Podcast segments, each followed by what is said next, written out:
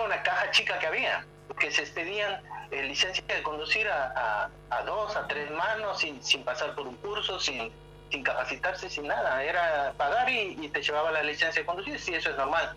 Vos me decís caja chica por la posibilidad de que, de que era para recaudar, ¿te referís a eso? Eh, eh, por supuesto, ellos generaban un ingreso dándote la licencia de conducir, como se hace hoy en día.